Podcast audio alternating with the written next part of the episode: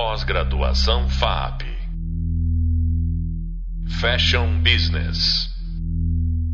Olá, eu sou Inês Murá, professora dessa disciplina, e nesse podcast vamos falar de um tema super interessante e que afeta diretamente a credibilidade das marcas: reputação.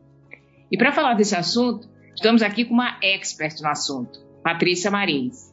Patrícia é sócia fundadora da Oficina Consultoria de Reputação e Gestão de Relacionamento, sócia do Grupo Impress, cofundadora do Woman Board e diretora do setor público da Abracom, que é a Associação Brasileira das Agências de Comunicação. Patrícia, é um prazer poder contar com a sua experiência e o seu conhecimento. Bem-vinda. Obrigada, Inês. O prazer é meu. Eu estou muito feliz de estar aqui com você e com todo mundo que está nos ouvindo. Patrícia, no vídeo 3 dessa nossa disciplina, nós falamos bastante a respeito da importância de uma boa imagem, uma boa reputação de marca. A gente sabe que a credibilidade dos serviços de uma empresa e da própria marca em si é bastante importante. Eu gostaria que você começasse nos explicando o contexto que estamos vivendo e por que você montou a oficina. Poxa, que pergunta, hein? Uma masterclass aqui. É, bom, é, reputação, né? É, esse é um tema que dá muito pano para manga, né? E a gente está vivendo um momento único, que é o de um mundo hiperconectado, de uma sociedade em rede, onde não há mais comunicação interna e externa, onde a gente não tem controle do que a gente fala dentro das instituições e fora das instituições. É, isso tudo, mais o contexto da pandemia e da fragilidade em que o mundo todo se encontra, faz com que a gente tenha que pensar mais sobre esse fator reputação. Reputação não é o, o fator da imagem de hoje, é o que a gente constrói ao longo do tempo e a percepção dessa cadeia toda de stakeholders sobre o que a gente faz, o que a gente fala e como a gente se comunica. Para a gente ter uma boa reputação, a gente tem que ter o equilíbrio entre esses três critérios: o que eu faço, o que eu sou e como eu me comunico. Então, tendo esse olhar é, a partir desse olhar, essa quantidade de stakeholders com os quais a marca, a instituição se relaciona, elas vão criando esse é, social, né? Reputação, eu adoro dizer que reputação hoje é o etos social de uma marca. Então, na maneira como você vai criando valor para essa sua marca a partir do tempo, com o tempo, e isso vai chegar numa reputação, né?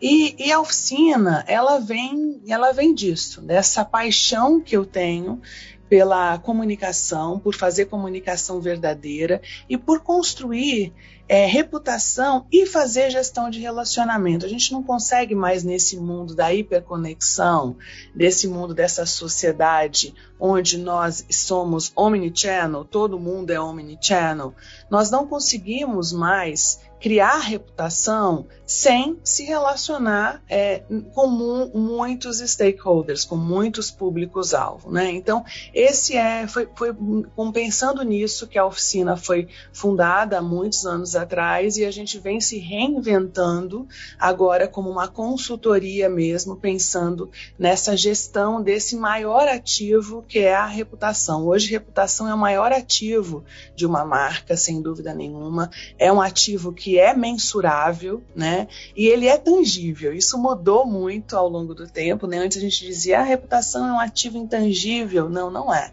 É um ativo hoje tangível que você pode listar, inclusive, no seu balanço né? É, e ao mesmo tempo ele ele é também mensurável, que é algo que mudou muito com nesse momento que a gente está vivendo dessa sociedade que fica ranqueando e pontuando tudo que a gente faz e tudo que a gente fala. É, eu acho que você tocou em alguns aspectos super interessantes que a gente aborda um pouco na matéria e outros que são mais, mais atuais, né? Um é que você fala da diferença de imagem e reputação, né? Que é uma coisa que a gente uh, comenta no, no, material do curso.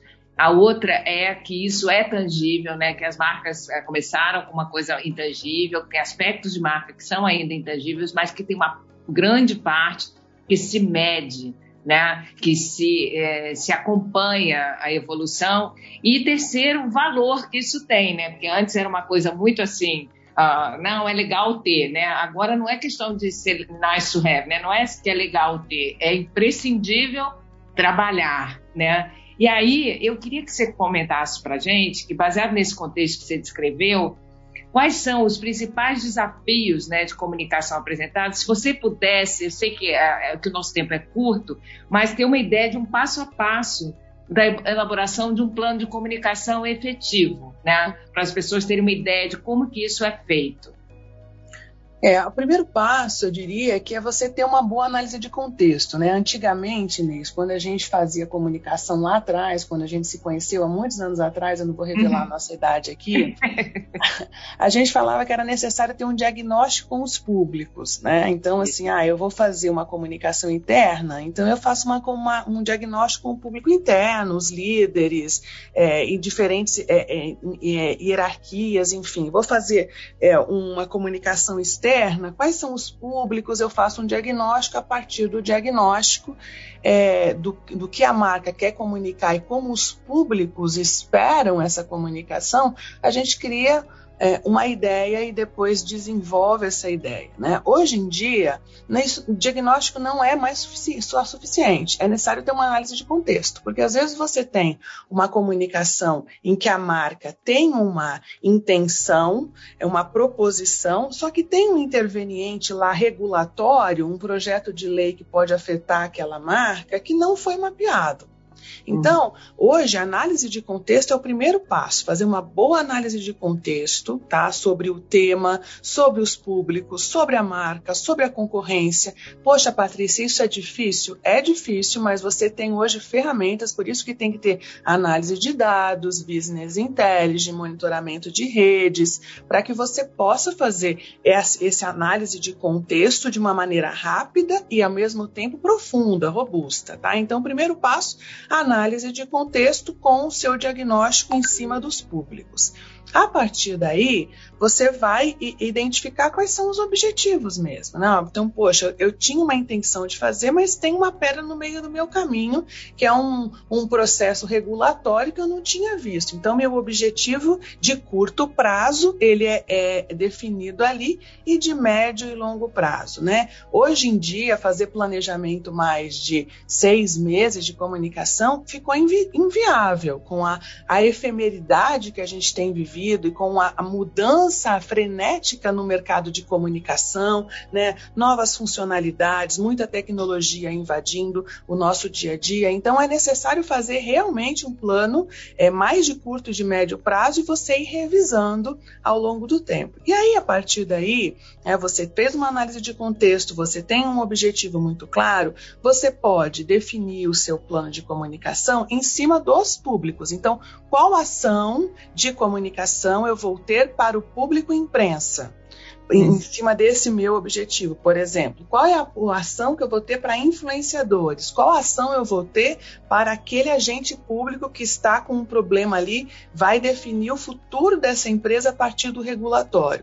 Então, é, eu não consigo mais fazer plano de comunicação hoje sem pensar 360 graus né? e sem pensar ao mesmo tempo multicamadas da comunicação. Não dá mais para a gente pensar só o marketing, sem olhar o digital, sem olhar a imprensa, sem olhar public affairs. É cada vez mais muito integrado e no final como eu vou avaliar esse meu trabalho. Então não adianta eu falar, olha, para a imprensa eu vou atingir o veículo A, B e C e depois como é que eu vou mensurar? Ah, saiu nesse veículo, mas saiu como? Né? Então, por isso que o objetivo tem que estar muito claro, né? Aquela uhum. velha máxima uhum. do objetivo SMART, né? Então, ele tem que ser muito bem é, específico para ser mensurável, né? Para que a gente é, não tenha depois é, choque de interesses. O que acontece muitas vezes é que o profissional de comunicação está fazendo um plano de comunicação, mas o demandante tem uma outra expectativa. Por ah. isso, eu sempre é, eu gosto de ter um pacto ali no objetivo, sabe, Inês? Assim, para ah. que fique tudo muito depois lá na frente mensurável, tá? É, me lembro que muitas vezes para uma pessoa que está de fora da, da área do meio, né, a gente quer aparecer, a gente quer que a marca apareça, né? E muitas vezes o melhor objetivo, de acordo com aquele público, é neutralizar, né? É falar que quando você tem um público que é, é reticente ou que é refratário à sua marca, à sua causa, né? A sua mensagem, o principal objetivo, né, o melhor resultado é que ele não fale nada, né? Porque se ele falar, a gente sabe que vai falar mal, então, é, é, o próprio trabalho do plano, muitas vezes, do objetivo é fazer com que ele se mantenha neutro, né? Isso é difícil para uma pessoa que está gerenciando uma marca, né? Porque a gente trabalha para a marca aparecer, né? E muitas vezes não é, não é o, o objetivo, né? Mas eu, eu queria tocar num outro ponto, né? A gente está falando com profissionais de moda e a gente sabe que a indústria da moda tem aspectos muito sensíveis, né? Como todas, né? E a gente, a gente pega, por exemplo, o, o, exemplo da marca Zara, né, que tem uma série de questões né, na sua cadeia produtiva.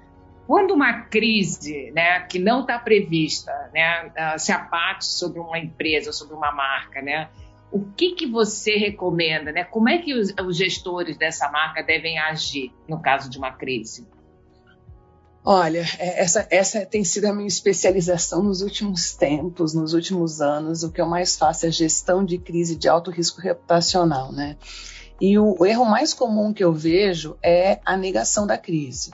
É, então, ah, não, isso é uma crise que está acontecendo só num grupo de WhatsApp, ou não, isso é só com um influenciador digital, isso não é um problema. Então, a primeira coisa que eu tenho que fazer é admitir que estou em crise, tá? Então, o que, que é crise? Crise é quando você tem uma severa ameaça, eu estou falando de crise reputacional, basicamente aqui, tá? É bem importante a gente dizer que a gente está falando de crise reputacional. Então, uma crise reputacional é quando eu tenho uma severa ameaça à minha reputação, quando eu tenho pouca margem de manobra, eu não tenho domínio daquela situação, tem outros atores que estão atuando, tá? É, e eu tenho pouco tempo para agir. Então, esses três fatores configuram de fato uma situação de crise. Então, crise, é, eu primeiro eu não posso negar que eu estou vivendo. Então, eu fiz o check, eu passei por isso, eu estou numa situação de crise. Né? É, a gente sempre tem que lembrar numa crise que é, crise não combina com lentidão. Eu sempre falo isso principalmente para grandes marcas, grandes marcas internacionais, principalmente, porque você tem uma cadeia de comando que muitas vezes impede essa agilidade, né? Só que hoje, no mundo que a gente tem da velocidade das redes sociais, Quanto mais você tiver mapeado os seus fatores de crise, você é, previamente, mais chance você vai ter de ser ágil na hora que a crise se instaura. Então, por exemplo, uma crise de é, uma denúncia de racismo dentro de uma loja de varejo de, de marca, por exemplo. Uhum. Como aconteceu a semana passada, é, uma situação de racismo num parque infantil nos Estados Unidos. Eu não sei se vocês acompanharam isso, né, mas isso rodou o mundo inteiro. Uma, duas crianças é, negras sofrer, foram vítimas ali de racismo. Isso, isso imediatamente foi para as redes sociais e o parque de diversão demorou dias para admitir que era, sim, de fato, uma situação de racismo. Né? Então, a primeira questão é admitir que estamos numa crise e depois agir em cima dessa crise. Né? Então, com velocidade. Para isso, você precisa ter é, um, um, autonomia para gerir a crise. Né? Nem sempre o gestor de comunicação ele tem a benção do CEO ou do diretor de marketing ou do VP para agir ali. Então tem, é necessário ter é, um, um, comitê de crise já estabelecido para a situação da crise. Quando a crise acontecer, você já sabe quem são as pessoas que têm alçada de decisão para dizer vamos soltar uma nota, vamos admitir sim que houve uma situação de racismo e que nós vamos proibir e que são essas as ações que nós vamos adotar nesse momento. Nós vamos pedir desculpas, nós vamos falar com as vítimas. Ou seja, aquele comitê de crise ele tem que ter muita agilidade, muita experiência e muita é, é, autonomia para poder atuar no momento em que a crise está instalada. Tá? Então, é, é, há muitas é, é, formas de você lidar com uma crise, uma delas é não falar, é, que é a que eu menos recomendo sempre, né? você sempre tem o que falar, Né? Mesmo isso não significa que você vai ter todas as respostas. Então, por exemplo, no caso da crise da Vale, de Brumadinho, essa foi uma crise que eu administrei. A Vale não tem as respostas na hora que você tem é, a, a, lama ali soterrando as pessoas. Você não tem para dizer por que aconteceu. Mas você tem que demonstrar, primeiro, atenção às pessoas, em primeiro lugar. Qualquer crise, as pessoas vêm em primeiro lugar. Na sua casa, na sua relação familiar, na sua relação com seus amigos, sempre as pessoas vêm em primeiro lugar. Isso não muda num ambiente corporativo. Uhum. Então, você tem que dar satisfação às pessoas e por isso é fundamental a gente saber que é necessário agir com muita prontidão, com muita assertividade e com muita velocidade, porque nós estamos vivendo no mundo instagramável, infelizmente. Nós estamos vivendo no mundo das redes. Então, é, na medida em que vocês ainda estão batendo cabeça dentro da empresa, falando foi, não foi, não, é, tá toda a imprensa inteira e as redes comentando. Né? Então, é, é para que a gente consiga entrar na crise e ter voz, né, a empresa ter voz na crise, é necessário que ela tenha disponibilidade, transparência e agilidade para atuar logo no início dessa crise. É, eu queria tocar num outro ponto que muitas vezes detona uma crise, né? Que é muito se fala hoje em dia em marketing de causa, né? Como uma coisa de fortalecer uma marca, né? Então, a propósito da marca, como é que as pessoas escolhem, né? Mas às vezes a escolha de uma causa errada, né? Ou a interação errada entre a marca e o marketing de causa também é um potencial, né, semente de uma crise. Então, eu queria que você contasse para a gente quais são os pontos que os gestores de marca devem prestar atenção quando eles escolhem uma marca, uma causa, perdão, para sua marca defender. Uhum. É, é, é, tem que ser genuíno, né, Inês? Eu sempre falo isso. A gente não pode colocar é, tanga na velhinha né? Aquela máxima que a gente ouvia dos marqueteiros da nossa época, né? Então, assim, uhum. não dá para eu querer é, criar uma imagem de uma marca nova numa marca velha e achar que todo mundo vai comprar essa ideia e aí por isso eu estou apoiando a causa ultramoderna que não tem nada a ver comigo. Então, assim, primeira questão eu acho que é autenticidade e coerência. Eu preciso ser autêntico e coerente com os meus propósitos, com os meus valores. Qual é o meu propósito? Qual é o propósito da minha marca? Meu propósito não é bater market share, vender mais, ter a vitrine mais linda. Não. O propósito está relacionado a impacto social. Então, qual é essa causa que tem a ver com o meu propósito? Então, tem que ser autêntico, tem que ser coerente. Primeira, primeira questão, eu acredito que seja essa. A segunda é, é até que ponto eu, de fato, é, vou trazer outras pessoas para interagir com essa marca e eu vou é, tirar, é, dar a minha credibilidade para elas e, e eu também na surfada da credibilidade delas. A gente tem visto muitas marcas se queimando pelo fato de escolherem muito mal influenciadores digitais e, de repente, um deslize do influenciador digital, essa marca vai junto. Então, é, o segundo ponto é você vai se vincular a outras pessoas. Quem são essas pessoas? Você tem um histórico dessas pessoas? Existem guidance? Você vai definir quais são esses critérios desse é, é, co-uso dessas duas marcas juntos, né? Então, eu acho que esse no universo da moda isso é muito importante. A gente saber como a gente vai se aparcerar e com quem a gente vai se aparcerar também. Para isso é muito importante fazer é, é, o que eu chamo de análise de contexto e não apenas um diagnóstico, né? Então, é, e, e, sempre pensando, pessoal, que é, o que tá, o que vai pautar depois o seu rating de reputação ao longo do tempo é muito em cima é, da, da, do ESG, né? Então, quão, quão, o quão autêntico, quão coerente você é em relação aos critérios de é, ambiental, social e governança. Né? Hoje você pode, tô, às vezes tem gente que me pergunta, poxa, mas eu tenho que falar sobre tudo, eu tenho que adotar todas as causas, é infância, é saúde? Não, você não precisa, mas você vai ser cobrado na sociedade atual só pelo ESG. Então, a sua coerência tem que estar tá ali. Se você vai buscar um influenciador digital, pense como é que essa pessoa está se comportando em relação a esses três critérios. É porque é, é, é nesse momento que a gente está vivendo, é isso que de fato está sendo bem, bem avaliado. Por exemplo, você vai escolher um influenciador digital e de repente esse cara é um cara que é contra a preservação das florestas da Amazônia. É um problema. Sem dúvida nenhuma problema. Poxa, mas ele é super influente. Tá, no mundo da moda ele é super influente. Tudo bem, mas ele tem uma posição anticlima. No mundo atual, isso é um problema. Então, é, eu acho que essa questão da coerência, é, autenticidade e depois com quem eu vou me casar tem que estar debaixo todo da, da bandeira ESG. É, é, é, muito importante isso, porque também ser omisso, né, em alguns casos, também é um problema, né, porque as pessoas estão lendo quando as marcas não se posicionam, elas abraçam uma causa e aí tem uma discussão sobre o tema e a marca não fala, isso também é, é uma questão, né.